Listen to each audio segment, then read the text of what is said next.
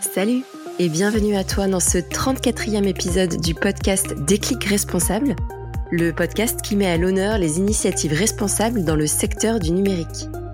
Je suis Perrine Tanguy, consultante en stratégie digitale et e-commerce responsable. J'ai été rejoint par Tiffaine Brigand sur l'aventure du podcast début 2023.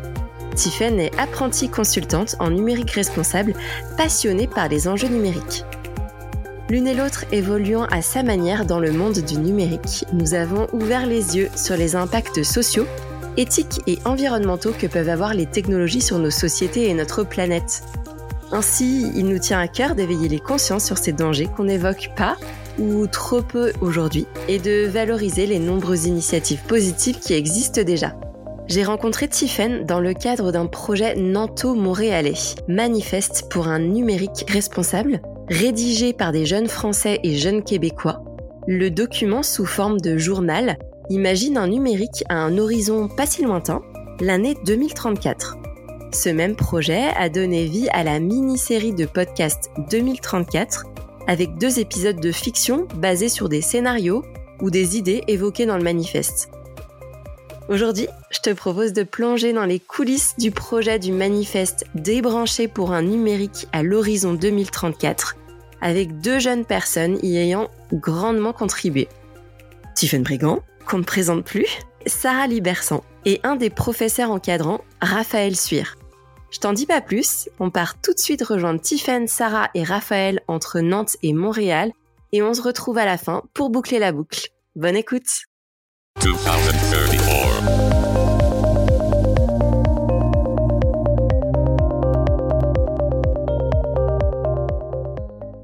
Hello à tous, bonjour Tiffen, bonjour Sarah et bonjour Raphaël, vous allez bien?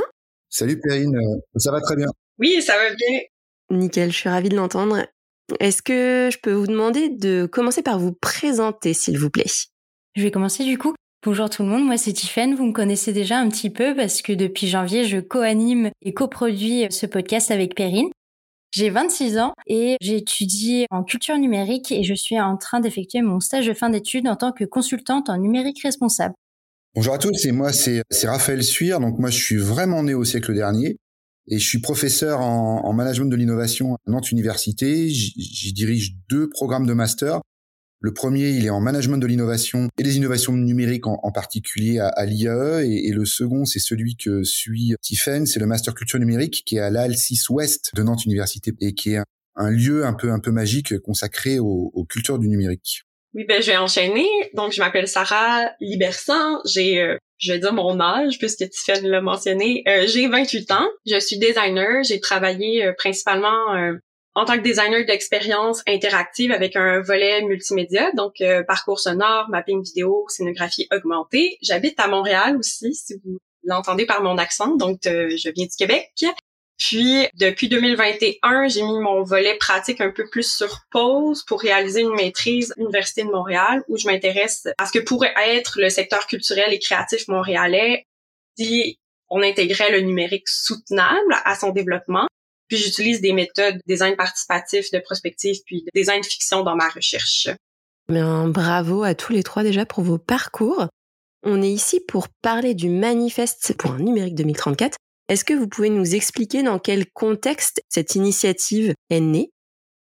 Oui, bah moi si tu veux, je peux je peux un peu t'en parler. Donc euh, on est on est à Nantes et, et, à Montréal dans deux villes qui qui portent un, un, événement assez singulier qui pour la ville de Nantes s'appelle la Nantes Digital Week et pour la ville de Montréal s'appelle euh, Montréal Connect qui est opéré par euh, une structure qui s'appelle le Printemps numérique à, Montréal.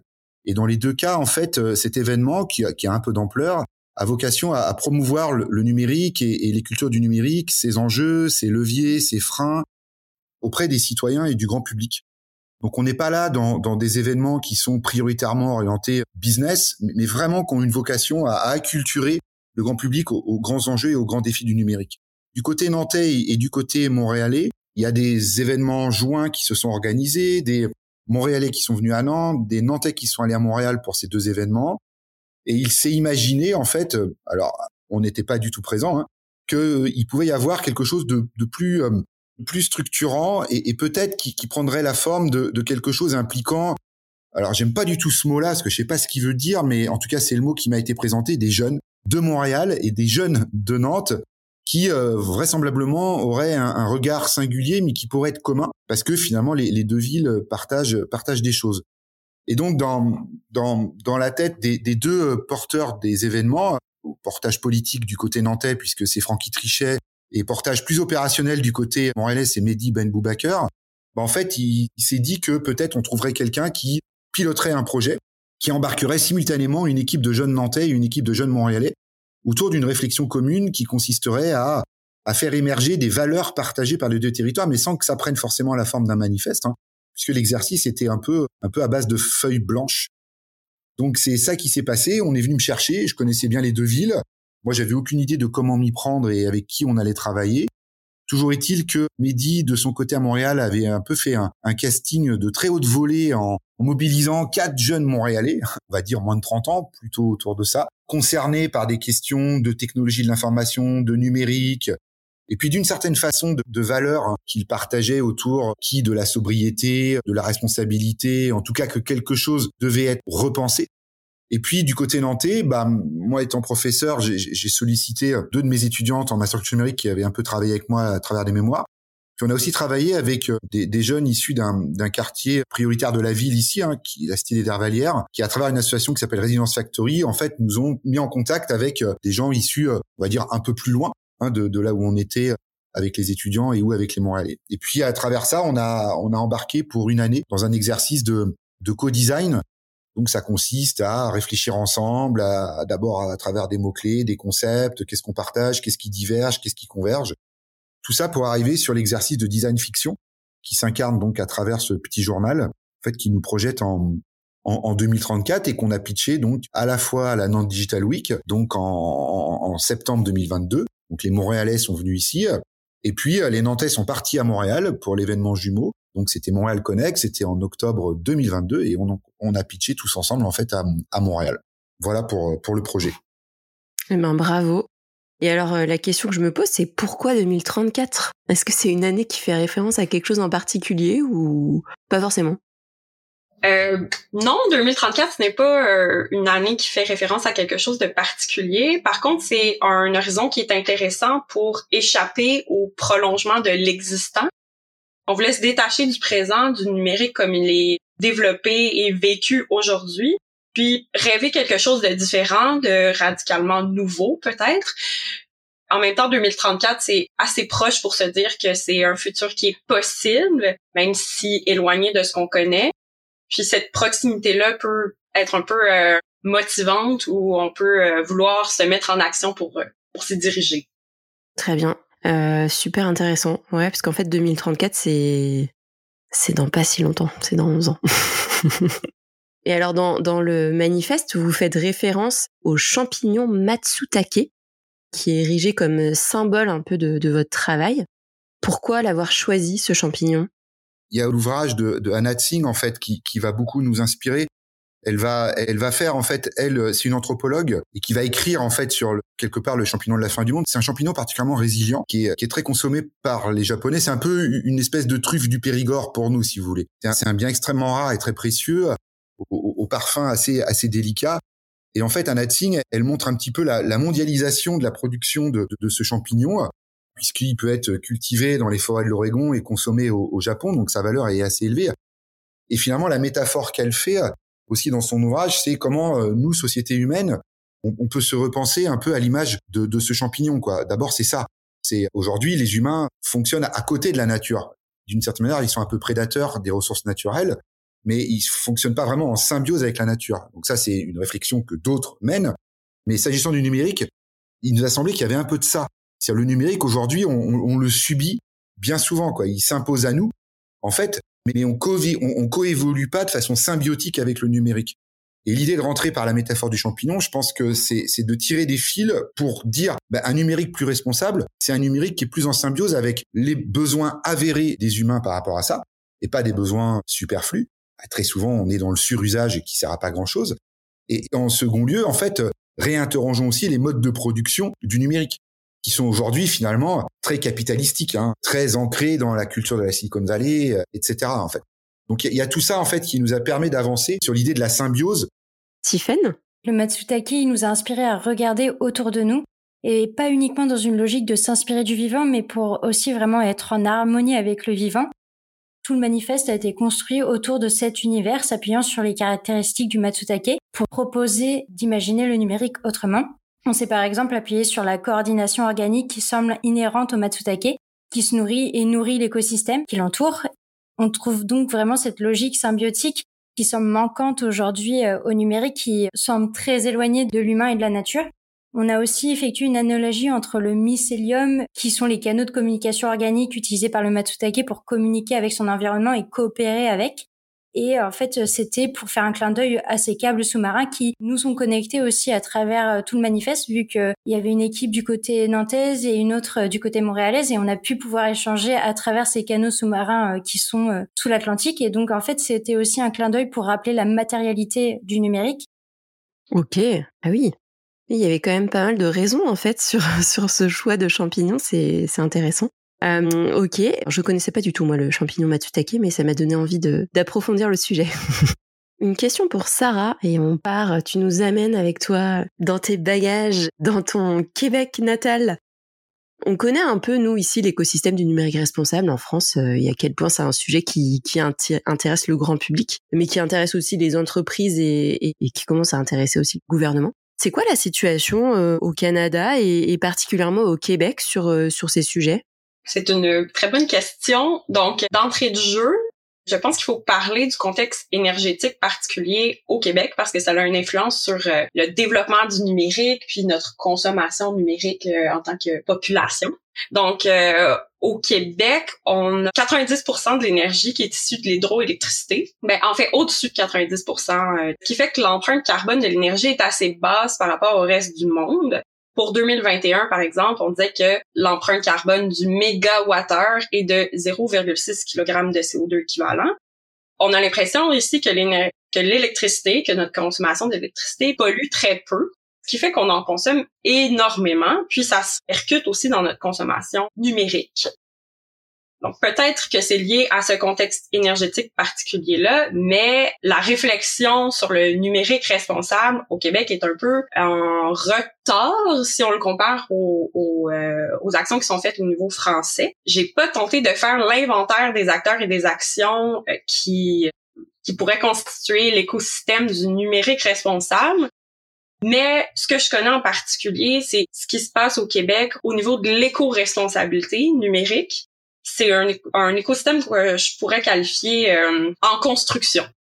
C'est en émergence. On voit dans les dernières années une série d'actions éparses, mais qui pourraient quand même euh, s'accumuler, s'accélérer, grandir puis se structurer un peu plus.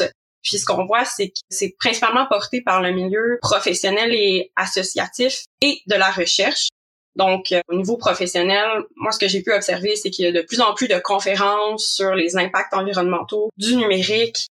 Il y a des associations qui commencent à démocratiser le principe de sobriété numérique, des, entreprises qui se munissent de politiques d'approvisionnement responsables pour faire durer leur équipement. Au niveau de, la recherche, il y a plusieurs colloques sur le sujet, il y a des, projets de recherche sur cette question-là, mais ce n'est pas encore un sujet grand public. Mais je sens que ça va, sans faire de prédiction, ça va probablement euh, devenir de, plus de plus en plus important. C'est ce que mes observations m'indiquent, mais euh, ça reste à voir. Ouais. Ben, on peut citer Chemin de transition avec euh, Martin Deron que j'avais euh, interrogé sur un épisode. Il me semble que la fresque du numérique est arrivée aussi à Montréal, je crois. oui, exactement. Ben en fait, c'est dans euh, c'est dans les, les actions que j'ai répertoriées. Mais en fait, moi, c'est que je suis un peu biaisée parce que je me suis créé une petite chambre d'écho sur le sujet. Donc, ça m'apparaît comme un sujet qui est, qui est très effervescent ben j'ai des doutes que ce soit le cas pour euh, pour le, le, le, grand public. Là. Ouais, ouais. Ok. Bon, chez nous aussi, hein, le grand public, il est, il est encore loin d'être euh, totalement averti sur le sujet, mais bon, en tout cas, ça, commence. J'aimerais bien maintenant que vous nous racontiez un peu les coulisses des épisodes de fiction.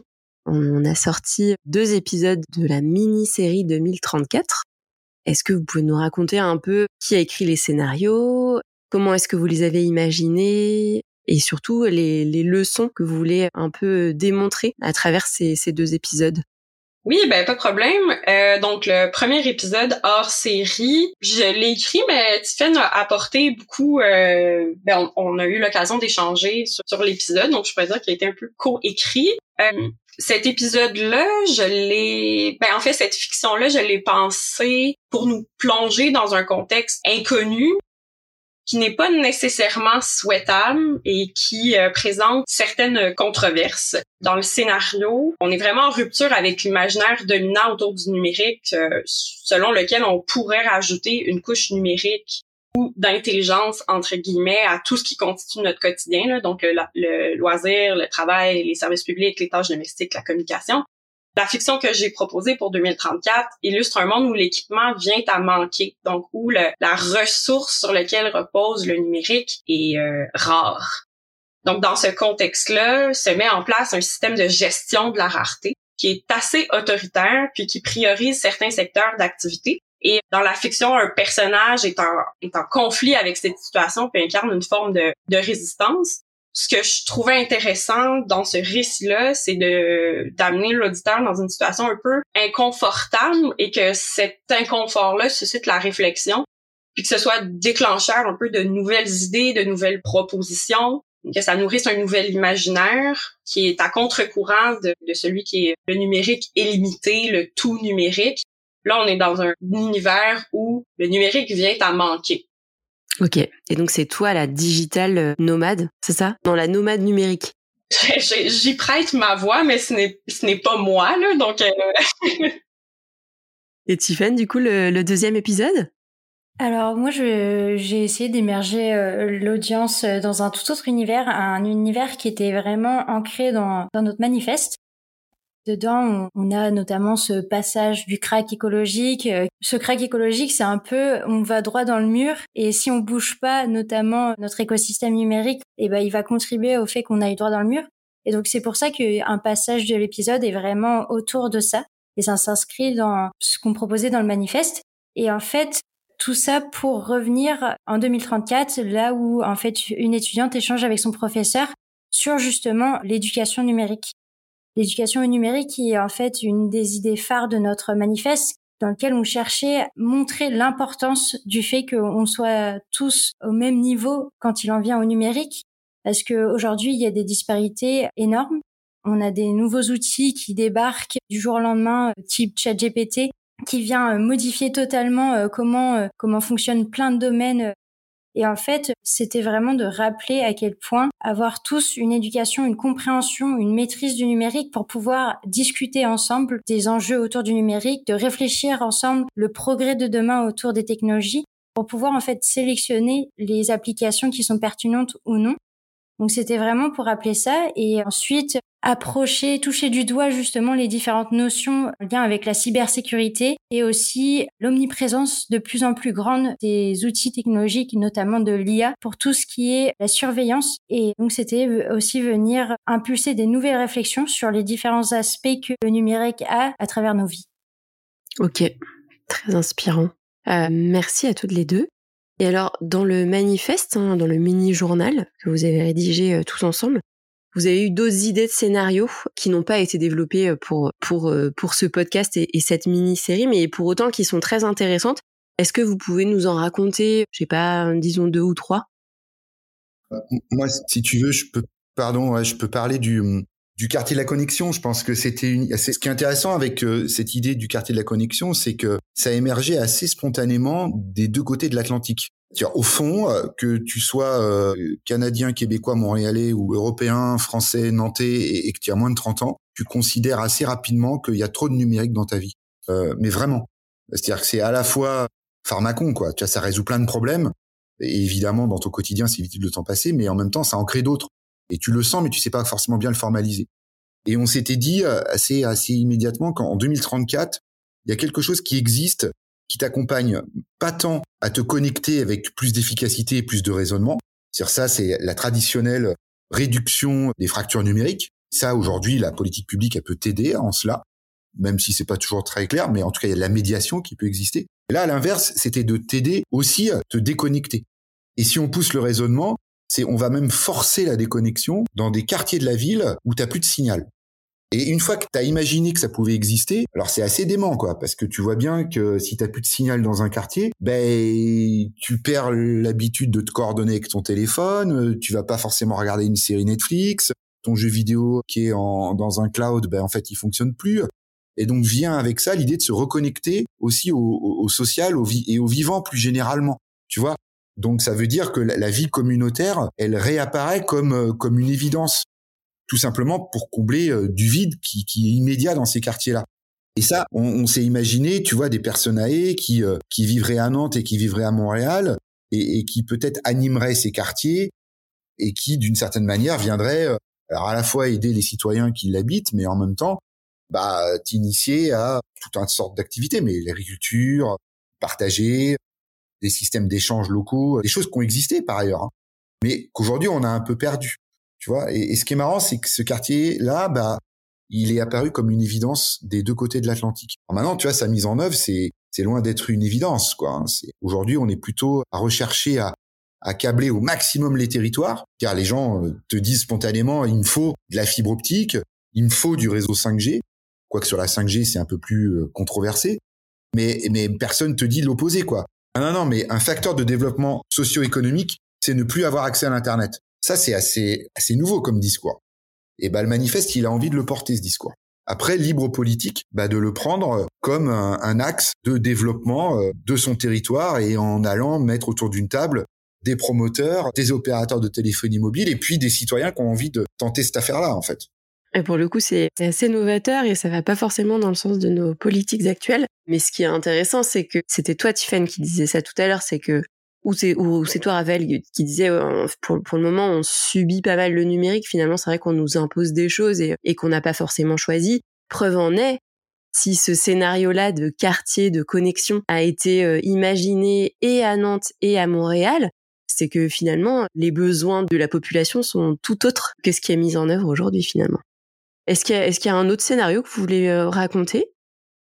Euh, Oui, moi je voulais parler euh, notamment du scénario de l'épisode de podcast Le Code Organique que j'ai d'ailleurs fait avec Sarah en binôme. Sarah nous a encore prêté sa voix où elle, elle jouait une entrepreneuse du futur, une entrepreneuse qui avait justement euh, reçu cette éducation au numérique et qui avait donc euh, réalisé un projet entrepreneurial euh, numérique dans une logique tout autre que celle actuelle, une logique qui était basée sur la, une entreprise démocratique et participative et qui avait pour objectif de promouvoir l'agriculture locale en circuit court donc euh, c'est pareil, c'était pour montrer et si on repense nos manières de d'éduquer au numérique, on va repenser comment on le conçoit et comment on va ensuite aussi l'utiliser. Donc c'était un petit peu essayer d'incarner euh, cette possibilité. Et puis il y avait aussi le forum citoyen qui pareil un aboutissement de cette éducation au numérique et qui en fait vu que tout le monde est éduqué aux enjeux du numérique, à son utilisation, eh bien, chacun peut porter sa voix pour réfléchir en commun sur quels sont les cas d'usage qui sont pertinents pour certaines technologies. Par exemple, j'aime bien citer la réalité virtuelle comme cas d'usage qui semble pertinent pour la recherche médicale, mais qui, avoir un casque virtuel touche chacun ses soi, pour moi, ça semble totalement absurde. C'est pas nécessaire. C'est même la matérialité de, des casques VR est un, gros enjeu environnemental. Et puis au-delà de ça, c'est est-ce qu'on veut vraiment s'enfermer dans des mondes numériques toute la journée? Donc euh, voici un petit peu les, les, différentes autres histoires qu'on a cherché à proposer et qui sont une, un peu un aboutissement de cette réflexion de qu'est-ce que pourrait apporter une véritable éducation numérique dans notre société. Nous te proposons un extrait du manifeste débranché pour un numérique 2034 avec la lecture de l'article consacré au progrès. Right click.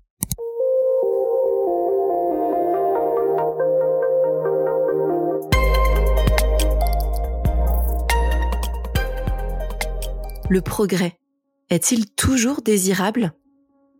Le mercantilisme poussé à son extrême a produit bien des dégâts. Des citoyens, engagés et acteurs amènent la société à reprendre une direction plus humaniste, presque naturaliste, en réfutant la logique de domination et de hiérarchisation. Il s'agit de promouvoir l'interdépendance et une meilleure harmonie. Nous sommes un système, humain, nature, Ainsi, de son omniprésence, par souci d'une quête de croissance interminable et insoutenable, le progrès technologique devient un sujet démocratique. Les enjeux sociaux, politiques et écologiques retrouvent leur place dans la question du progrès et les différentes parties prenantes sont consultées. En effet, sachant que la technologie n'est pas neutre, il semble essentiel de discuter ouvertement et en conscience éclairée de ses implications. Dans cette optique, des organes politiques indépendants et décentralisés mettent en place des forums de dialogue participatif. Ces forums permettent de récolter les différentes visions, d'anticiper les impacts et d'établir des recommandations à l'égard des acteurs des nouvelles technologies. Par la suite, des référendums sont organisés afin de voter quelles technologies doivent être développées et pour quel cas d'usage? Cela a été long et difficile, mais depuis 2030 et les nouvelles régulations, les producteurs de numérique ne sont ni plus ni moins qu'une des parties prenantes. Loin d'un technosolutionnisme du progrès généralisé, la société favorise le progrès raisonné.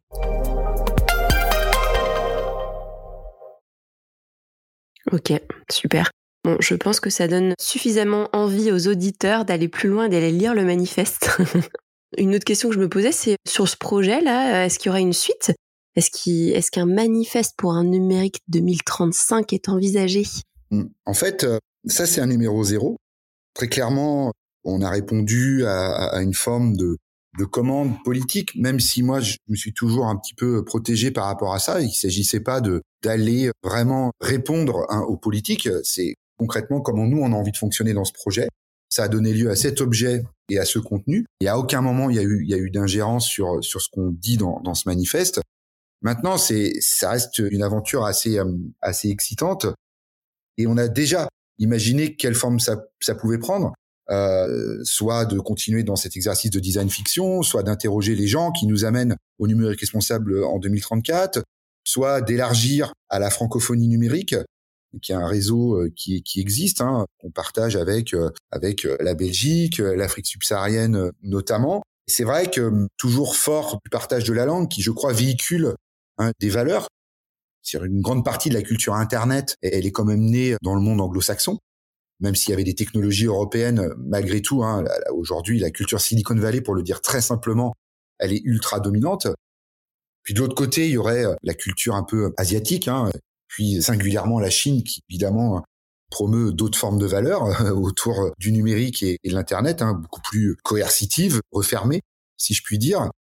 Bah, la francophonie numérique, peut-être qu'elle a quelque chose à dire autour de ça. Et le manifeste, ça me semble être un, bel objet ou un beau support en fait, pour, pour agréger des points de vue qui seraient partagés par bah, la francophonie en Afrique, la francophonie en Europe, la francophonie en Amérique du Nord, et qui toujours à travers le regard de personnes euh, tourneraient autour des 30 ans, mais, mais ça peut être même au-delà, hein, ça après, euh, ça a commencé comme ça.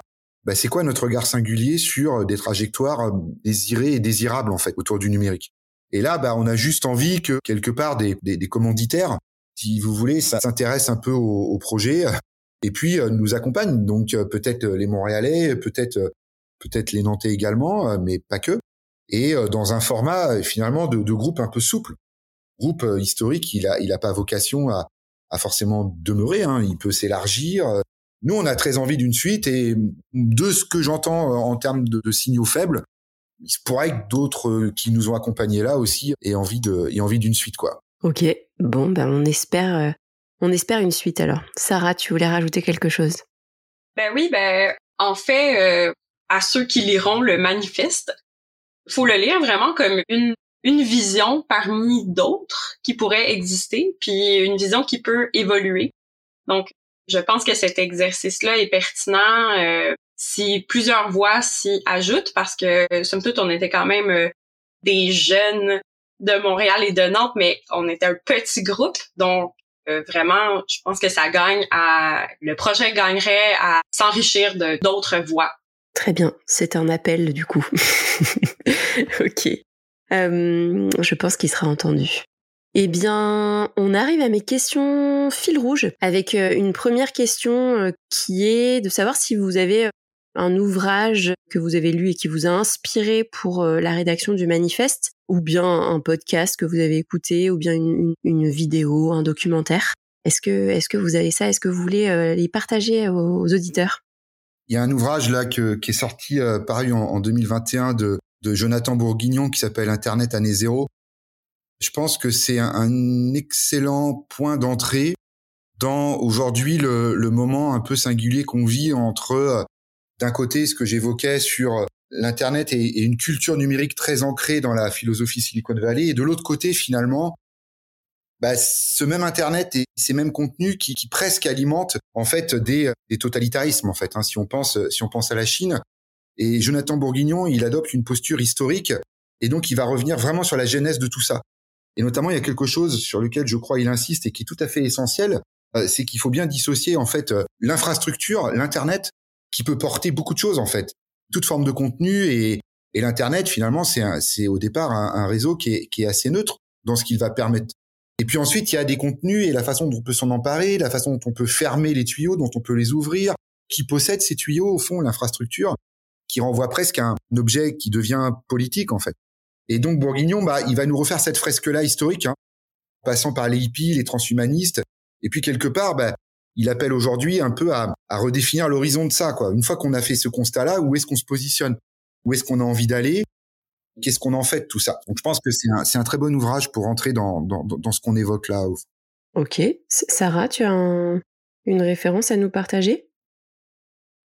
Oui, la référence que je vous partage, c'est l'ouvrage Situer le numérique de Gauthier Roussil qui est un designer qui s'est beaucoup intéressé aux impacts environnementaux du numérique.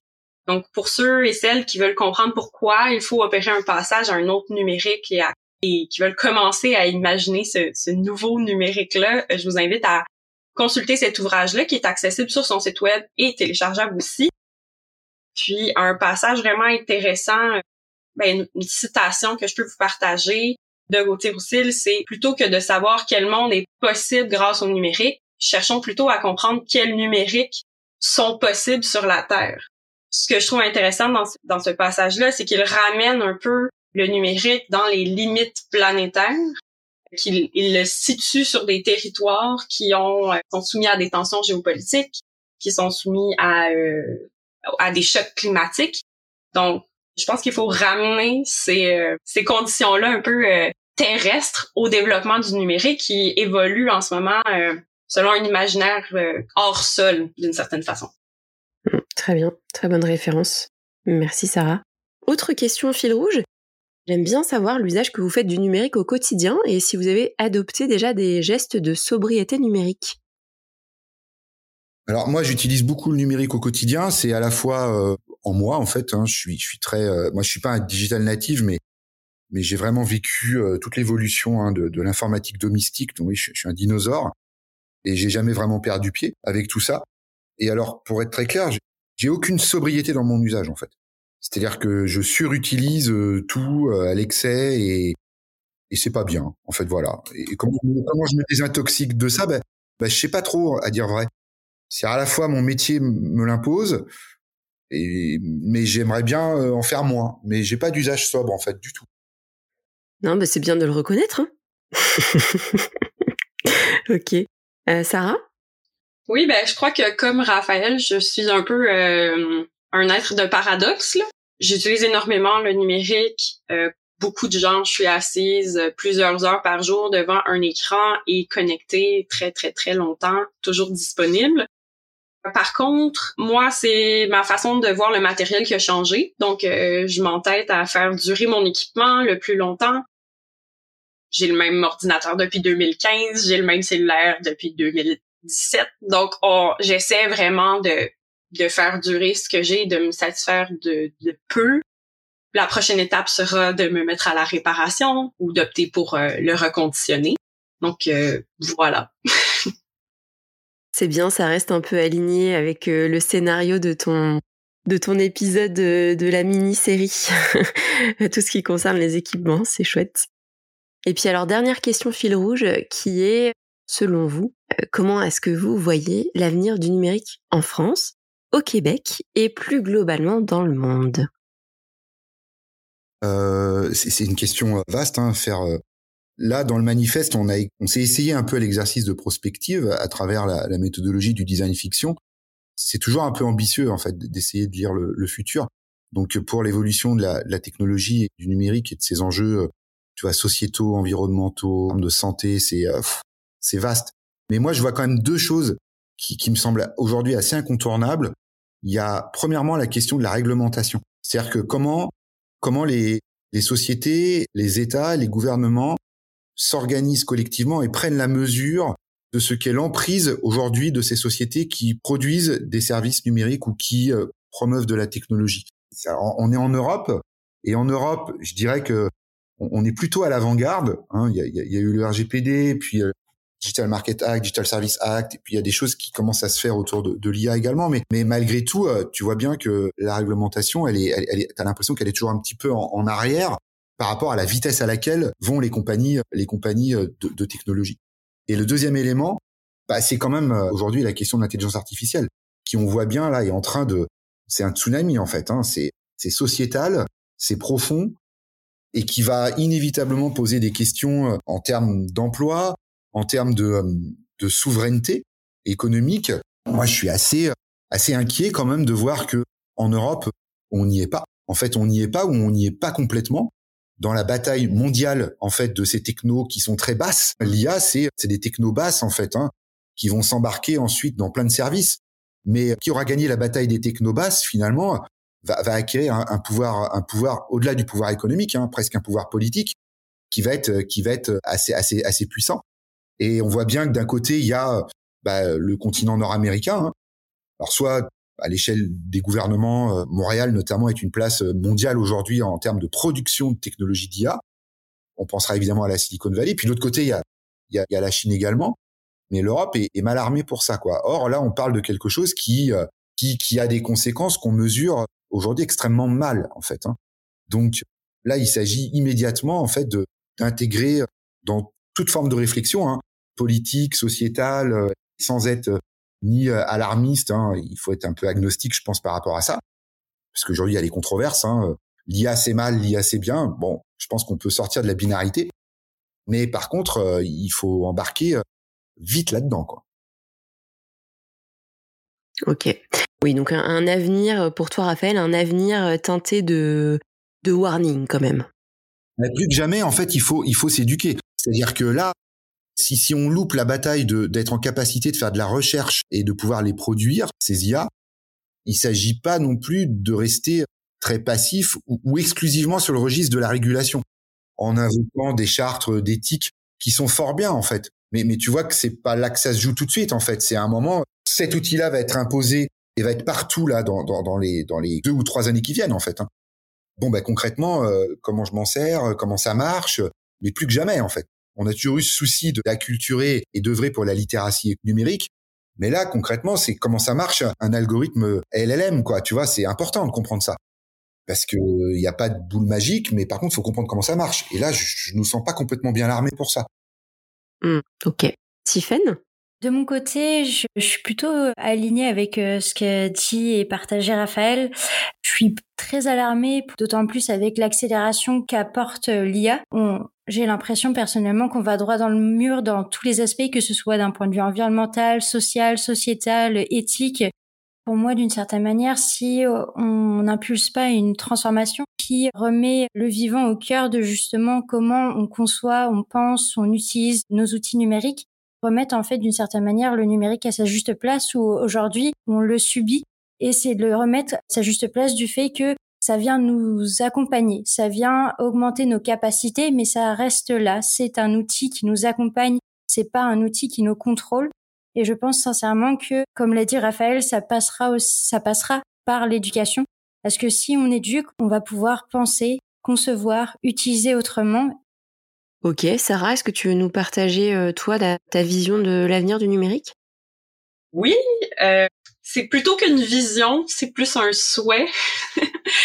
donc, euh, je vais plus, ouais, je ferai pas de, de, de prédiction ou quoi que ce soit. Euh, donc, en fait, moi, j'espère voir un avenir numérique heureux qui se développe sous le sous le prisme du bien-être citoyen. J'espère que le, j'espère qu'on va s'atteler à faire une, bifurcation du numérique pour qu'il euh, se redirige vers un, se redirige selon un imaginaire qui prend en compte les limites planétaires. Donc, euh, c'est, je vais m'en tenir à ça, je crois. On le souhaite aussi. Eh bien, merci beaucoup à tous les trois pour ce partage très inspirant. Bravo encore pour, pour le manifeste pour un numérique 2034. Euh, j'espère voir une suite. Merci beaucoup et puis ben, on se dit à bientôt. Merci, à bientôt. Merci beaucoup Perrine.